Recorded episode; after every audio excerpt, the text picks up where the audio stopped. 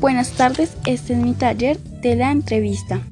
¿Usted piensa que en la forma en que nos vestimos incluye el modo en que nos percibe y trata la gente? Pienso que sí, porque al vestirnos hay personas que se visten como están sus emociones, porque hay gente que los trata diferentes. ¿Usted piensa que usted se viste como lo trata la gente? Yo me visto como me siento segura y como me gusta vestirme. ¿Usted piensa que hay personas que su vestimenta incluye como los trata a los demás?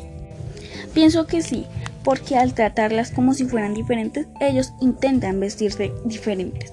Aunque todas las personas tienen gustos diferentes, tal vez se visten así por sus gustos o por cómo los trata la gente.